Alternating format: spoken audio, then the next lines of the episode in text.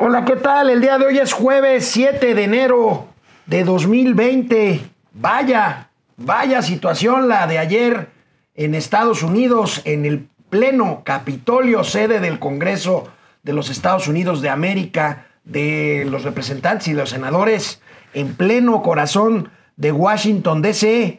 Esto es momento financiero, pero tendremos las imágenes de lo que sucedió ayer dentro y fuera del Capitolio. Oye, amigo. Vaya escenas, amigo. ¿Y ¿eh? el 6 de, de enero qué? ¿Se te fue en blanco o qué? ¿Por qué? ¿Por qué lo dices? ¿Qué no te partieron rosca ni nada por el estilo? No, no, ayer celebramos el 6 de enero. Lo que pasa Pues es que tú vives en el pasado. entonces, pues es que es la moda en este gobierno. Sí, pero pues sí, no o sea, seas- no o seas sea, ma- no seas, este, a ver, de todas maneras, entonces, a ver, una rosquita, la pones en la mesa, la compartes y todo el mundo te lo va a agradecer. Bueno, bueno, los amigos de Mauricio de la 4T defendiendo a Donald Trump. Increíble, aunque parezca increíble, Pero cierto. pero sí. Oye, además, qué chistoso los paralelismos. No quisiéramos mencionarlos porque hasta parece una broma barata, pero cómo se parece, ¿eh? Sí, sí, sí. Eso, esto, vamos a hablar de las lecciones que nos deja lo que pasó ayer en Washington, D.C. Los mercados financieros tranquilos, ya platicaremos. Pues yo creo que ya quieren que se vaya Trump, ¿no? Pues más bien, ya lo chisparon hasta la cadena Fox ayer, ya estaban diciendo, ya llévenselo, llévenselo. Bueno. Digo, y son sus cuates. Esto es Momento Financiero. Esto es Momento Financiero. El espacio en el que todos podemos hablar. balanza comercial, Inflación, evaluación, tasas de interés, momento financiero, el análisis económico más claro, objetivo y divertido de Internet. sin tanto choro. Sí, Y como les gusta, peladito y a la boca. ¡Órale! ¡Vamos, réjete bien! Momento financiero. Bueno, el día de ayer, Día de Reyes, como dice Mauricio Flores Arellano, ayer era un día de mero trámite en los Estados Unidos.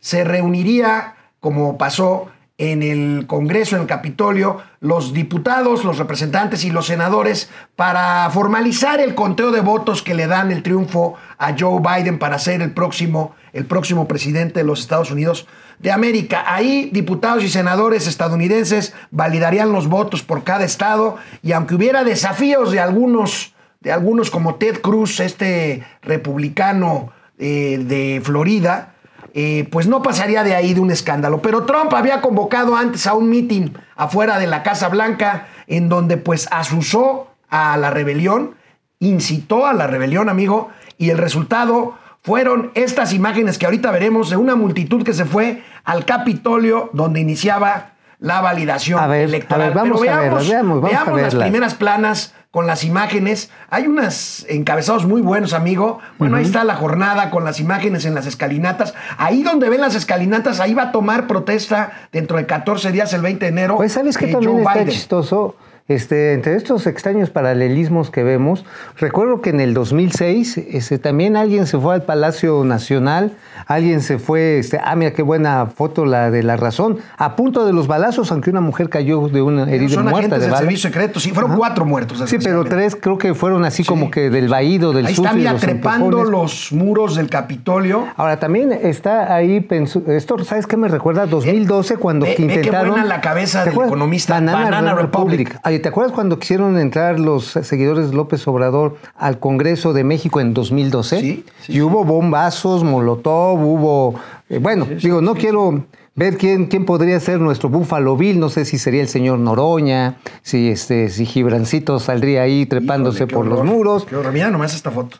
Pero bueno, sí, exactamente. En llamas, el centro del poder del Congreso, del poder legislativo estadounidense, lo aplacaron. Pero bueno, podemos decir, ¿y esto qué le implica a la economía? A ver, tiene muchas implicaciones, Es- múltiples. Primero es el país cuya economía es la más poderosa del mundo. Bueno, con la que le debemos hasta los choninos, ¿eh? O sea, el, el 85% de la deuda mexicana está contratada con organismos que de una u otra manera, privados y públicos, están relacionados con los poderes en el, Washington. com- el comercio eh, internacional entre México y Estados Unidos vale más o menos 600 mil millones de dólares. Bueno, y pues siempre que se anda presumiendo el dinero de las remesas, pues de los remensos que se van a trabajar para allá, que dicen, no, son un éxito, pues hay que recordar que ese dinero que mandan casi 40 mil millones de dólares para este 2020, bueno, finales de 2020, lo que vamos, tenemos en consecuencia es el resultado de los programas que se acuerdan en los poderes públicos de los Estados Unidos para apoyar a la gente que hoy está confinada por el COVID. Pero bueno, amigos y amigas de Momento Financiero, aquí les tenemos algunas imágenes de lo que sucedió ayer, tanto en las afueras del Capitolio en Washington, D.C.,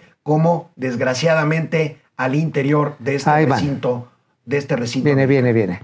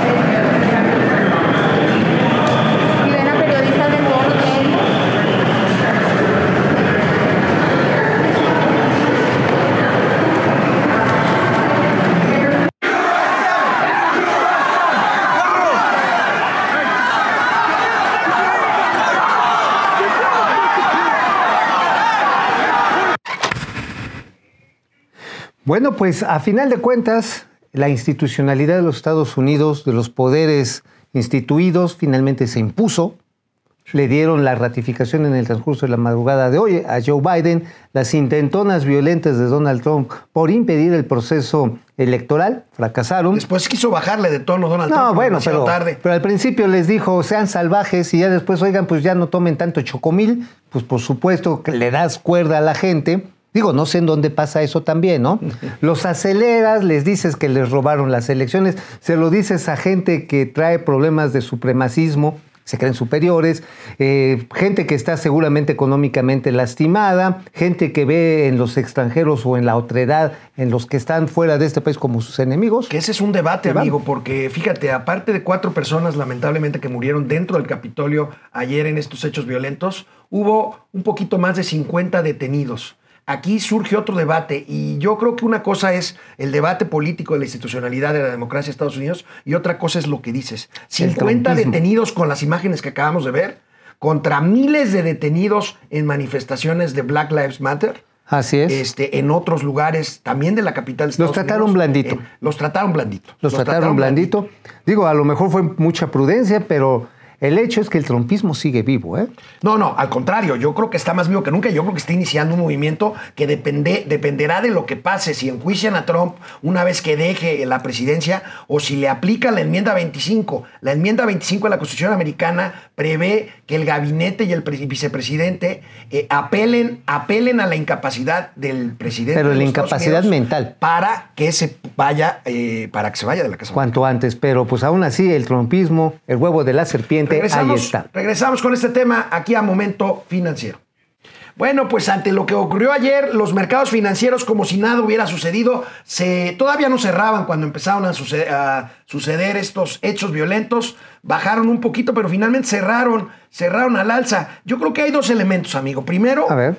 todo el mundo quiere que Trump se vaya. ¿no? Eso sin lugar a dudas, ya todo el mundo ya le está Dos, chispando. se había generado ayer un buen ambiente de una perspectiva positiva porque Biden va a tener el control de las dos cámaras. Ayer hubo una, antier hubo una elección eh, ¿Para Georgia? extraordinaria para los senadores del estado de Georgia. ¿Y sabes qué fue bien padre? Y ganaron las, los dos asientos, Oye. los ganaron los demócratas. Oye, pero además hubo algo padrísimo ayer al filo de medianoche en Washington cuando estaban abriendo las impugnaciones por parte de los republicanos en contra de la elección allá en Georgia. ¿Y sabes qué hicieron los republicanos? ¿Qué? Retiraron retiraron la objeción. Sí, claro, los, Dije- los, los perde- incluso eran los dos perdedores Ajá, porque eran senadores. y dijeron, en vista de los hechos de hoy, Retiramos retiramos. el, desafío. wow. de veras. Eh, no, bien. Respeto Bien, bien. para El estos senadores. muy bien. Sí, para el vicepresidente muy bien. Trump había escrito un, un, este, durante los disturbios, o un poquito antes, un tuit en donde decía. Antes de que lo callaran. En donde decía que Mike Pence, el güey. vicepresidente, le faltaba carácter, Ajá. valor para poder eh, anular la elección. Es una locura. Bueno, es este Donald Trump el presidente. A ver, quien quiere entender, que lo entiende, quien no, pues ni modo. Pero mira- este es el presidente Trump que algunos mexicanos invitaron a México. Otros mexicanos lo visitaron. Y otros más, a pesar de sus convicciones disque izquierdistas, lo defendieron y lo siguen No, defendiendo. no, no, no lo han defendido, lo adoran. O sea, eh, han dicho, no, es que por la doctrina Estrada nosotros nunca vamos a intervenir. en lo-". Y bueno, no faltan los panegíricos, de veras hay algunas gentes que me dan hasta pena, que salen a decir, no, es que el gobierno mexicano sí está en relación. A ver, hoy López Obrador dijo que no tiene invitación. No Bueno, tiene invitación mira, para ir a la toma a ver, de posesión. pero es Y que, tampoco, y aunque la pero es recibiera, no iría. López Obrador ni nadie tiene invitación. No, a la toma de pero posesión del presidente de Estados Unidos no invitan a jefes de Pero, Estado y de espérate, gobierno. pero además dijo, pero tampoco iría porque salgo poco del país. No, bueno. Las lecciones Uy, de esto, las lecciones de esto, a lo que se puede llegar con un discurso polarizante en vez de unidad, no hay que echarlo en saco roto porque ahí vienen las elecciones de 2021. Las ¿Qué del pasaría si el 24? partido en el poder no reconoce resultados? Bueno, nada más ahí les dejamos el- la piedrita en el zapato. Acuérdense que el lunes va a presentar el gobierno de México, ya no se dice gobierno de la República, ¿eh? Gobierno de México. Ajá, el gobierno de México va a presentar una iniciativa para extinguir todos los organismos autónomos. No sabemos si esto incluye al Instituto Nacional Electoral. Y bueno, el presidente hoy en la mañana dijo, dijo que no hay polarización, que no hay No. polarización.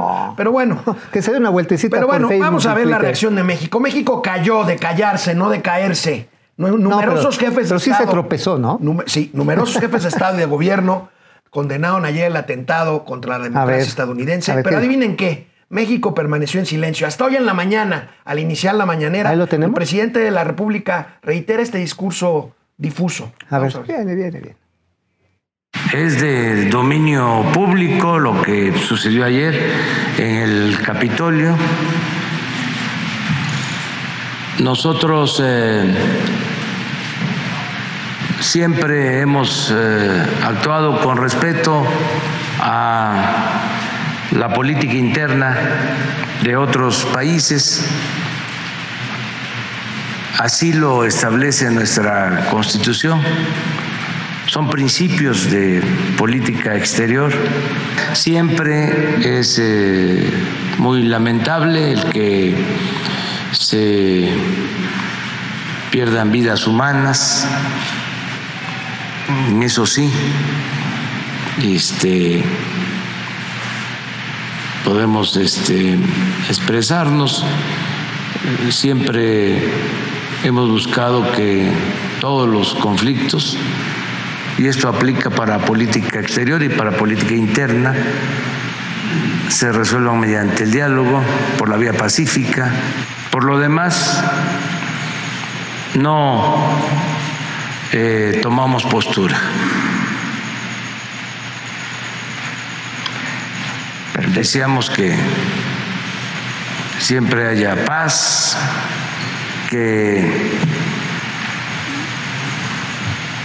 prevalezca la democracia, que es Oye, oye, a ver, entonces, ¿qué hicimos con Evo Morales, eh? No sé. Pues fuimos por con él No, sí sé, avión. pero vaya, estoy este, ah, ¿Qué hicimos con el señor Assange? Pues lo estamos invitando. Este, ¿Qué hicimos en el caso de Nicaragua? También nos quedamos calladitos mientras este Daniel Ortega andaba masacrando Oye, estudiantes. este, yo, mi amiga Jude Weber, corresponsal del Financial Times en México, que es una gran tipa, puso ayer en Twitter. ¿Y qué tal si México le ofrece asilo a Donald Trump? Le puse yo, Jude, ¿qué te hicimos? ¿Qué te, te tratamos mal? No des ideas. Imagínate nada no, más. bueno, yo ya, ya casi me estoy imaginando ahí este, la- la- las redes de- del oficialismo preparando toda la estrategia para justificar por qué se le va a hacer un rescate humanitario al Big for Mexico, a Mr. Donald Trump. ¿Te imaginas que manden el avión presidencial, el este, el, el- Eh, El, el que se rifó. el que se rifó y no se rifó, que manden por, por Donald Trump? Y ahora y, ba- y baje, y baje la milicia de la Oye, 4T. este. López Obrador necesita un enemigo para su discurso, ¿no? Y pues parece que ahora su enemigo va a ser Joe Biden, ¿no? Pues ya lo tiene, ¿no? Digo, ahora va a hablar otra vez del imperialismo, de la- bueno, Pues no nos estamos aislando del mundo. No, bueno, Y bueno, también de nuestro vecino y principal socio comercial, insisto, 600 mil millones de dólares. Oye, nada más que el tema comercial. energético va a ser uno de esos Eh, que el va a tema sacar energético, el tema ambiental. El tema ambiental, el tema laboral. eh, vamos a ver cómo va a haber muchas respideces en el tema agropecuario, agrícola. Se va a poner muy Bueno, duro. el INEGI dio a conocer hoy las cifras del Índice Nacional de Precios al Consumidor, la ¿Viene inflación. por ahí? pues. Viene por ahí. El video este siempre muy didáctico de nuestros amigos del INEGI. En diciembre de 2020, el Índice Nacional de Precios al Consumidor registró un crecimiento de 0.38%. En su comparación anual, la inflación fue de 3.15%, mientras que en el mismo mes de un año antes fue de 2.83%. El índice de precios subyacente presentó un incremento mensual de 0.55% y una variación porcentual anual de 3.80%.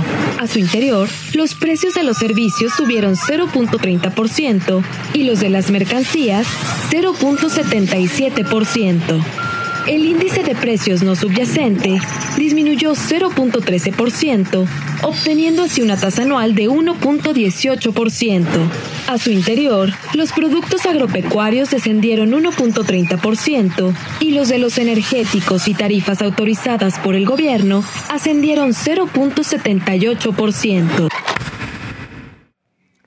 Bueno, miren, les voy a pedir que me echen aquí los amigos de la producción en la tablita, porque cuando le digo a- a- ahí a la dueña de las quincenas, oye, es que la inflación fue de 3.3%. No te Ah, cree. No, hombre, me pone un soplamocos así de que, ¿qué te pasa, güey? Se no ido al mercado. No, a ver, no te estoy pidiendo para robarte, pero es que las cosas están subiendo. A ver, ahí está, la inflación, la acumulada, 3.15% subyacente. ¿Está bajo control? Este, pues es un bajo control muy a según, ¿eh? Porque hay precios al interior. No, pero me refiero al índice global. Bueno, pues sí, sí, pero pues nadie 3.15 come cosas es un buen globales. número. Digo, bueno, vamos a ver, a ver. Ese es a el ver, gran promedio. A ver qué alcanzas a ver ahí. Hay que, hay que explicárselo a la gente porque sí es difícil que te lo crean, sobre todo cuando tienes que dar la quincena. Y dices, no, pues es que no ha subido la inflación, ¿para qué pides más lana, no? Bueno, esto es en una gran canasta, es un muestreo estadístico que trata de reflejar a los más posibles. Pero lo que tenemos, fíjense, el crecimiento notable de todos los precios que tienen que ver con el sector alimentario, 6.8%. Duplica, Inflación. duplica la inflación. Bueno, regresamos después de una pausa aquí a Momento Financiero, Economía, Negocio y Finanzas para que todo el mundo, hasta los rebeldes de Donald Trump, le entiendan. A ver si A ver, amigo, ahora sí, así como ayer se te entendió y no se te entendió, eh, termina tu idea de la inflación, por favor. A ver, la inflación es muy clara. La medición que tenemos es una recolección de datos, son cerca de 2.500 y pico de precios unitarios genéricos y que tratan de representar el conjunto de la canasta que tendría en promedio un mexicano. O sea, se pondera. Sin embargo, hay quienes tienen consumos diferentes y por supuesto les pega de mayor cantidad. Por ejemplo, si tú agarras y empiezas a ver los productos alimentarios, cuando menos ingresos tienes, más gastas en qué? En comida. Así es, esa es una regla de oro que está en la economía. ¿Y En la- cómo, está- cómo se ven los productos alimenticios en la inflación? 6.8%. Ah, Lo doble, lo doble del Lo doble. índice. Ahora, es, en e- es un buen punto. Ahora, en esos precios ves productos como el huevo, como el pollo. El pollo es medio se mantuvo estable, pero el huevo sí como que le metieron sus pellizcadas de precio y se fue para arriba. Ves también casos como la tortilla la han tratado de contener y hay muchas presiones por parte de los productores porque han subido los combustibles. El diésel ha subido, la, ele- la electricidad que no iba a subir subió también. Y estos precios son los que hacen que una persona en lo particular, una familia en lo particular, si mandas hijos a la escuela privada o tuviste que comprar medicamentos, que esos también se vieron impactados, sobre todo los antigripales en este periodo, por una cuestión natural de demanda. ¿eh? Es más, si ahorita tú vas a comprar romeritos, ahorita los encuentras a la mitad de precio de que los hubieras encontrado en diciembre. Eso es de oferta y demanda. Exacto. Entonces, tienes efectos diferenciados de Está la bien, el efecto estacional inflacionario. Está bien. La mayor caída en 25 años No en las ventas de automóviles, sí te entendí Ah, bueno. perfectamente. La mayor caída en 25 años en las ventas de automóviles en México tuvo lugar en 2020, que acaba de terminar. Veamos esta gráfica del financiero. Es dramático lo que pasa con la industria automotriz. Mira nada más, amigo. Se cayó hasta el sótano en este A los niveles de año que acaba 1995. 1995 estábamos, ¿te acuerdas? En aquel entonces de 1995 estábamos en la plena crisis resultado del error de diciembre. Ustedes a lo mejor están muy chambitos y no se acuerdan, pero el error de diciembre fue cuando eh, llegó Ernesto Cedillo y se quiso ver mejor que Víctor Hugo y convirtió, no hizo Los Miserables en 20 años, sino en 28 días. 28 días. Una devaluación monstruosa y se cayeron los consumos de bienes duraderos. Y bueno, los coches, amigo, pues es la segunda inversión más importante de cada familia. Después de la casa. Después de la casa. Y pues la perspectiva, dicen que este año, de acuerdo a la Asociación Mexicana de Distribuidores de Automotores, es que dé un brinquito de 9%.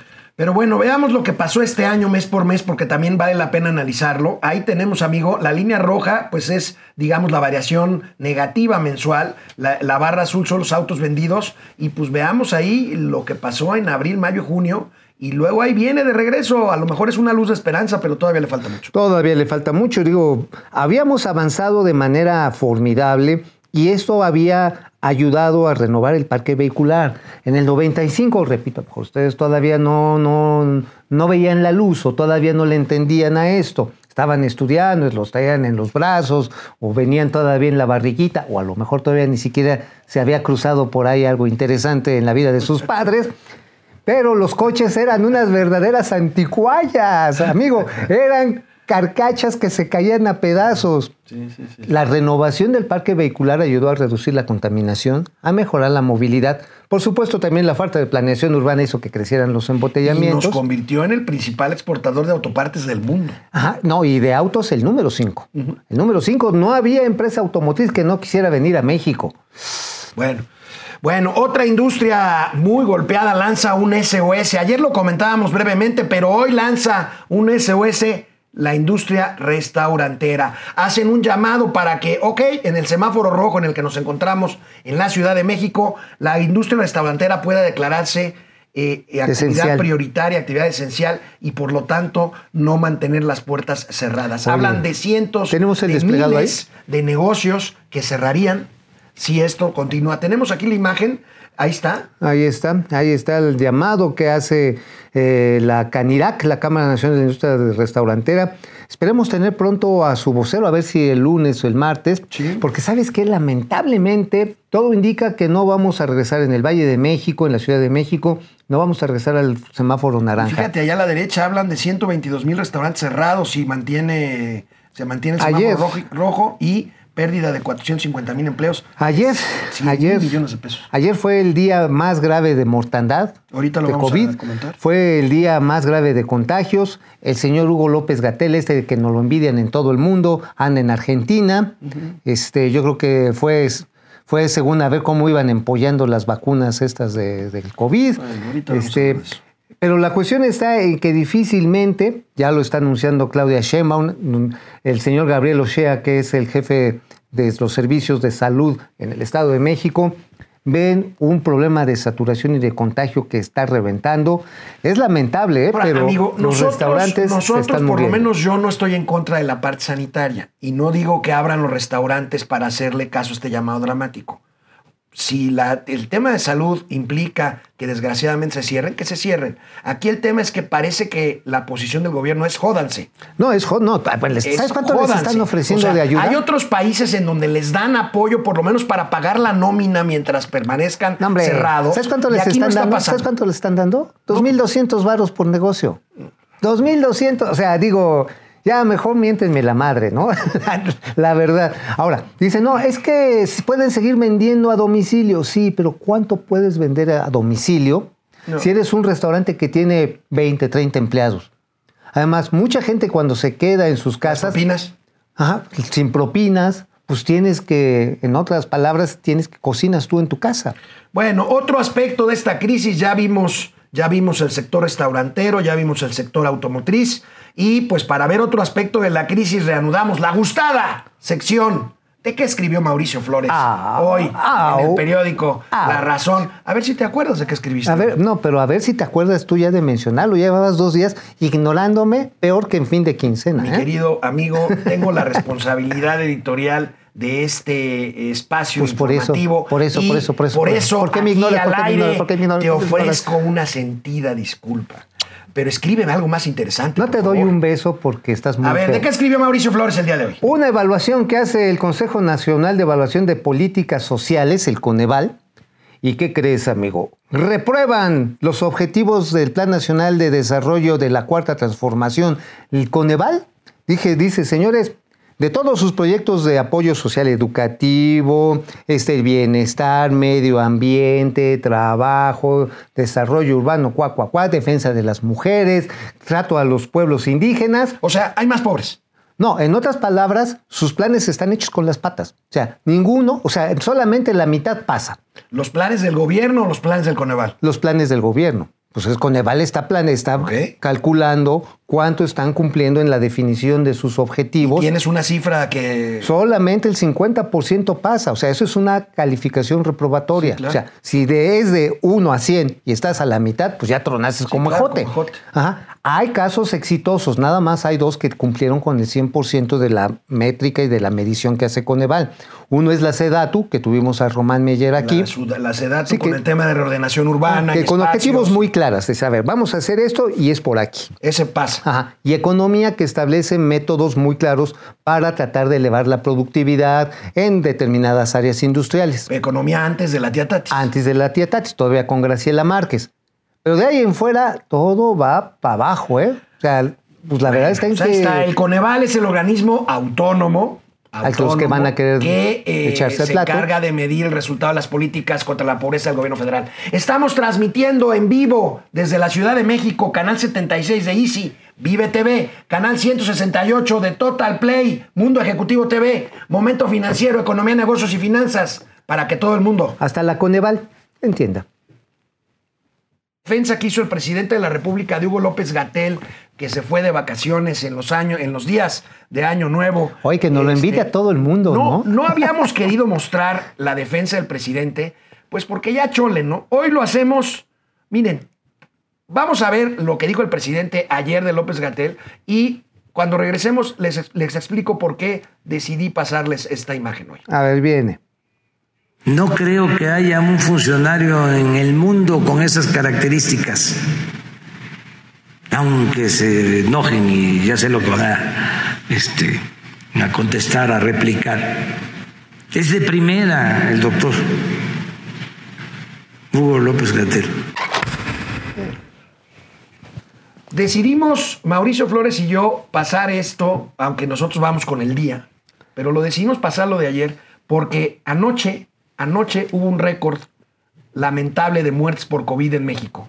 Nunca había habido tantos muertos en un día, 1.165 defunciones. Aquí tenemos la gráfica del periódico Reforma, este pasquín inmundo, que dice, pues, esta verdad, que por eso, por eso decidimos pasar esta ridícula, con todo respeto, defensa que se le hace a Hugo López Gatel, que es el responsable de lo que estás viendo en pantalla. Oye, qué bueno que, que no hay otro así en el mundo, si no ya nos hubiera cargado el payaso a todos pues ya nos enteros. cargó. No, pero a todos en el mundo. Ah, ok, sí. Sí, en el mundo, digo. Oye, ¿y adivina dónde anda Gatel? Bueno, ya lo Eh, dijiste. ¿En el motel? No. Sí, pero en Argentina. Ah, sí se fue para allá, ¿Ha- ¿verdad? ¿Habrá ido solito o con, No, con digo-? Oye, digo, ¿para qué crees que sirven los contactos bolivarianos? ¿No? digo, hay quienes dicen que no hay que llevar tortas al banquete, ¿no? Oye, no, no, no, eso no te lo voy a permitir. Eso te nos van. No. A ver, ¿tú has llevado tortas No, al no, no, banquete? no, eso no te lo voy a permitir. Bueno, pues ya lo permitiste. Dice que está en Buenos Aires mientras estamos en récord de muertes por COVID. Hugo López Gatel está disque a ver las experiencias de. A contar las experiencias. Argentina está aplicando la vacuna rusa. Ajá, la Sputnik 5. Ni siquiera el protocolo que desarrollamos junto con los argentinos y junto con el laboratorio Para- Pfizer. no, con AstraZeneca. Con AstraZeneca, perdón. Y la Fundación Carlos y la Slim. Fundación Carlos Slim. Hoy está en Buenos Aires, mientras aquí hoy llegaremos, ¿saben cuántos? A 130 mil muertos Oye, ¿sabes qué? oficiales. Eso hacía el Priato, ¿te acuerdas? Así cuando algún funcionario medio se tatemaba. Lo mandaba de viaje. Ay, pero que era de los cuates cercanos. Decían, este, oye, ¿por qué no te ¿Por, desapareces? por qué no vas a ver si ya puso la marrana? Ajá, ándale, date una vueltecita allá eh, en donde sí te olviden y luego regresas. Es lo mismo, ¿eh? O sea, lamentablemente se quejaban de que los otros Oye, eran el presidente malos y de la esto. República a- hoy en la mañana justificó el viaje de Gatel y además, qué? ¿sabes qué? Dijo que cuando habló con Biden, ¿te acuerdas que habló por teléfono con Biden? Ajá. Dijo que Biden le reconoció que México estaba haciendo mejor su chamba anti-COVID que Estados Unidos. Pues Ah, claro, pues pues no. Biden está hablando de Trump. Pues sí. que ya se va y que es el único país que ha manejado peor la pandemia que México. Es el único con una cantidad estratosférica de muertos. Van más muertos ya en Estados Unidos de COVID que muertos por la Segunda Guerra Mundial. Oye, y se lanzó el presidente otra vez en contra de López Dóriga, de reforma, de... a ver, a ver, lo tenemos ahí. No, no, no. ¿Qué volvió no. a decir? ¿Qué, ¿Eh? qué hora qué les dijo? Pues que ellos no ven la parte positiva de los 1.164 muertos diarios. No han visto. Que quieren ver eh, a fuerza la parte negativa. Yo no sé qué parte positiva pueda tener. Es que vino como en- a ver, 130 a ver. mil muertos A ver, oficiales. a ver, yo te- lo muchos explico. calculan A que son 100. que Yo son te lo voy a 300 mil. explicar. Estamos en un gobierno de austeridad, así como hay austeridad republicana. Si te ahorras lo que dejan de comer los muertos, pues te ahorras una No, lana. no, no, no, no te permite. Pues por eso, digo, No, no. eh, eso sería lo único bueno que vería. A lo mejor Por ya. cierto, mira, te voy a dar un ejemplo, amigo. Japón. Japón hoy vuelve al confinamiento parcial y Japón tiene 2.000 casos nuevos. 3.600 muertos en toda la pandemia. Bueno, porque lo que hicieron fue de un momento inicial hacer un chorro de pruebas, hacer el rastreo epidemiológico, que aquí no se quiso hacer. También eso es un ahorro, ¿eh? O sea, digo, hay que, así, porque así los expresó, ¿para qué vamos a gastar en pruebas? Y nos hicieron pruebas. Este, oye, ¿para qué vamos a gastar este, en equipo médico? Ahorita en el hospital, en un hospital este, de zona allá en Ecatepec, se están quejando los médicos de la UNAM, por cierto, de que murieron, se murió un joven practicante y nunca recibió el equipamiento ni la atención médica para enfrentar el Bueno, miembros del Instituto Nacional de Nutrición Salvador Subirán, que es uno de los institutos más con más niveles de excelencia médicos en México, eh, han reportado que ayer suspendieron la vacunación al cuerpo médico que atiende COVID en el Instituto Nacional de Nutrición. Sí, exactamente. Lo suspendieron porque pues no más no había. No había vacunas. Pues es que, ¿cómo va a haber? Pues si van llegando de 3 mil en 3 mil, bueno, llegaron 53 mil, pero bueno. Pero el ya. problema no solamente es que lleguen, el problema es aplicarlas. Quieren aplicar 148 mil vacunas diarias a adultos mayores eh, en los próximos tres meses. Híjoles, si apenas, a duras penas, se están logrando colocar 3.500, 4.000 vacunas, yo no tengo idea de qué tipo, si los siervos de la nación, porque dicen que son los que van a hacer este, las campañas de vacunación, que don, perdón, las campañas electorales, ¿o cuál No, era? Al revés, las campañas de Ah, las, ah, ok, las vacunas, la vacuna... Pero no, no con tintes electorales, ni mucho menos. la COVID electoral, ¿no? Son los que la van a no, aplicar. es una tragedia. Este, no sé si estén capacitados para meter siquiera una torunda en una nariz, ¿eh? Bueno, amigo, y hablando de defensas apasionadas, la que hizo el presidente ayer a López Gatel, también la que hizo de la ilegalidad de Bartlett en cuanto al oficio este falso que buscaba justificar Oye, Manuel el apagón Barney. del 28 de diciembre. Oye, ¿cómo lo quieren? O sea, ¿qué, qué qué se le debe a este señor? eh? No Porque sé, está impresionante. O sea, Pero yo, le- quiero en mi otra vida ser tan querido Pues como mira, Bartlett. pasando, igual a Bartlett, si, si Gatel se fue a Buenos Aires, ¿dónde andará Bartlett ahorita? No, yo creo que lo mandaron a, pues igual a Tokio, ¿no? ¿A Tokio? Sí, sí, sí, pues a Ah. Tokio. Pues nada más a, a ver cómo está Bueno, el sistema hoy le eléctrico preguntaron japonés. al presidente Andrés Manuel López Obrador lo que hará México para cumplir con el Acuerdo de París en el, en el, en el sentido a lo mejor de allá lo disminuir la mandaron. emisión de contaminantes por producir energía sucia. Oye, ¿no habrán mandado allá a París, tan romántica la ciudad? Y a lo mejor va, anda buscando alguna otra propiedad. Ah, Ese- es que no, casi no tiene, ¿verdad? Casi no, pues otra casita para su nidito de amor. Imagínate si con vista al río Sena y la Torre Eiffel. Bueno, Uy, esto contestó uy, el la, la. presidente de la República hoy en la mañana cuando le preguntaron sobre la colaboración de México al Acuerdo de París en materia de energías limpias. A ver qué dijo. Vamos a eh, renovar las hidroeléctricas, que es eh, producir energía limpia y barata. Hay como 60 hidroeléctricas en el país que se construyeron a lo largo de los años, que están subutilizadas, que tienen turbinas de hace 40, 50 años. Entonces vamos a modernizarlas para utilizar el agua de los embalses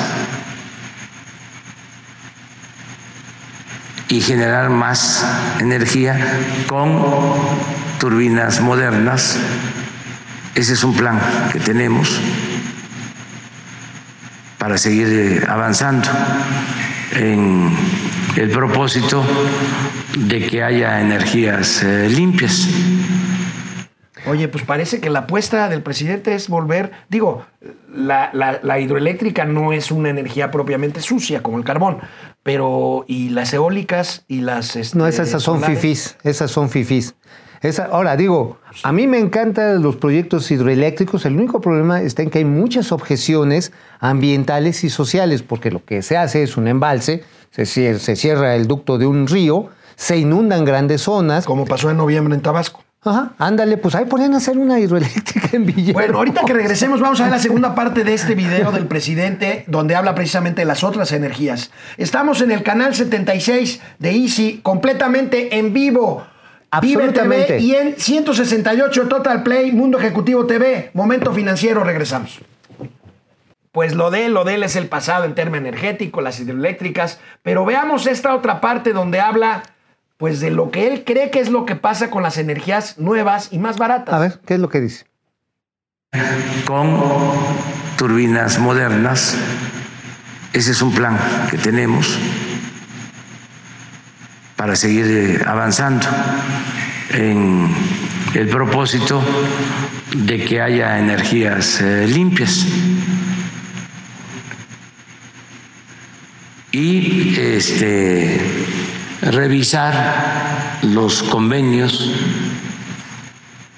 más que nada el marco legal, porque le cuesta mucho al Estado la compra de la energía eólica a particulares, porque no pagan, por ejemplo, la transmisión, es un subsidio. Quizás hay eh, muchos engaños. Les decía yo que agarraron de bandera lo de las energías limpias. Es como cuando agarran de bandera el feminismo o los derechos humanos. Oye, pues igualito que el discurso de Donald Trump, ¿eh? ¿Qué tiene que ver el feminismo con la energía eléctrica? Y con los derechos humanos, decir, no, Pero pues es que además, son lo que está diciendo no es verdad, amigo, sobre A que ver. es más cara, es más barata la energía eólica. A ver, de hecho lo que tenemos comprendido es que, por ejemplo, producir un megawatt con carbón cuesta 140 dólares. Producirlo con fuentes renovables, la solar, está entre los 28 y los 30. Hacerlo con energía hidráulica sale como en 6, 7 dólares. Ajá. O sea, realmente sí hay una disminución porque la tecnología lo ha ido permitiendo. Y los combustibles fósiles, además, tienen un costo por su agotamiento natural. También esto es una cosa muy importante. Cuando dice, es que se le subsidia. No, no hay subsidio. Se estableció un precio bajo al inicio. Así es, Ajá. está en, re- está en la ley. Hace 20 años en la nueva ley de, eh, de Servicio Eléctrico Nacional, ¿para qué? Para incentivar el cambio tecnológico. Precisamente, ¿para qué se hizo? Para darle paso a las energías que evitan el calentamiento global. O sea, se hizo con una finalidad de evitar de que no nos muramos en nuestras propias Ahora, el tema es que la CFE tiene el monopolio de la transmisión Y ahí gana. y ahí gana. O sea, Ahí es gana. mentira que pierda dinero. No, ahí gana, y gana un montón, gana cerca de 130 mil millones de pesos anuales. O sea, Pero vamos a ver. Es el único sector donde Vamos gana. a ver este cuadro del periódico Reforma donde habla de pues en dónde nos estamos rezagando en cuanto a generación eléctrica a través, por ejemplo, de energía solar y, eólica. Pues, Pues ahí sí. tenemos Oye, hasta la cola, man. Así, ahora sí que me das miedo, pero tienes toda la razón. Fíjate, allá en, en la carretera de Cancún a, a Tulum hay un aerogenerador de la Uno, pero ese es el museo, el pues museo sí, de- pero, pero esta es pura vacilada. No, pero hay un campo eólico grande en Oaxaca, en La Ventosa, Ajá. hay uno en Durango. En Tamaulipas. hay En Baja California, en, Baja La Cali- Rumorosa. Ajá, y también en Tamaulipas. Y lo que sucede está en que quieren tener el monopolio de la generación eléctrica cuando no pueden ni siquiera invertir en mejorar la red eléctrica. O sea, Pues ahí estamos, este, apenas, apenas 5 y no es cierto que esté gigawatts subsidiado. por hora, y no es cierto que Ah, subsidiado. no, a final de cuentas pagan una tarifa y es una tarifa que está reflejando el costo de transmisión que se le está dando. Aquí lo que no les gusta es que sea intermitente. Ya ves que este Manuel Barney decía, no, es que qué tal si me están operando, paso una nube y me muero. O sea, oigan, pues para eso están los sistemas de compensación con las generaciones de manera continua, que son las que funcionan con gas o carbón.